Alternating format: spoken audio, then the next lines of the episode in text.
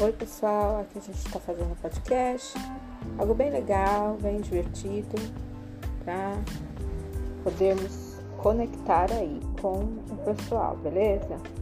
Vamos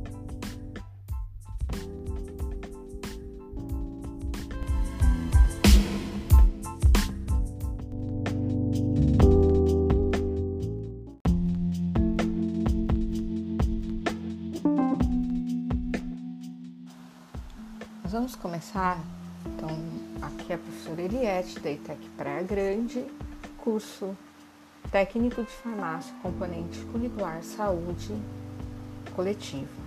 Durante esse semestre, nós estudamos um pouco sobre a saúde coletiva no curso de farmácia.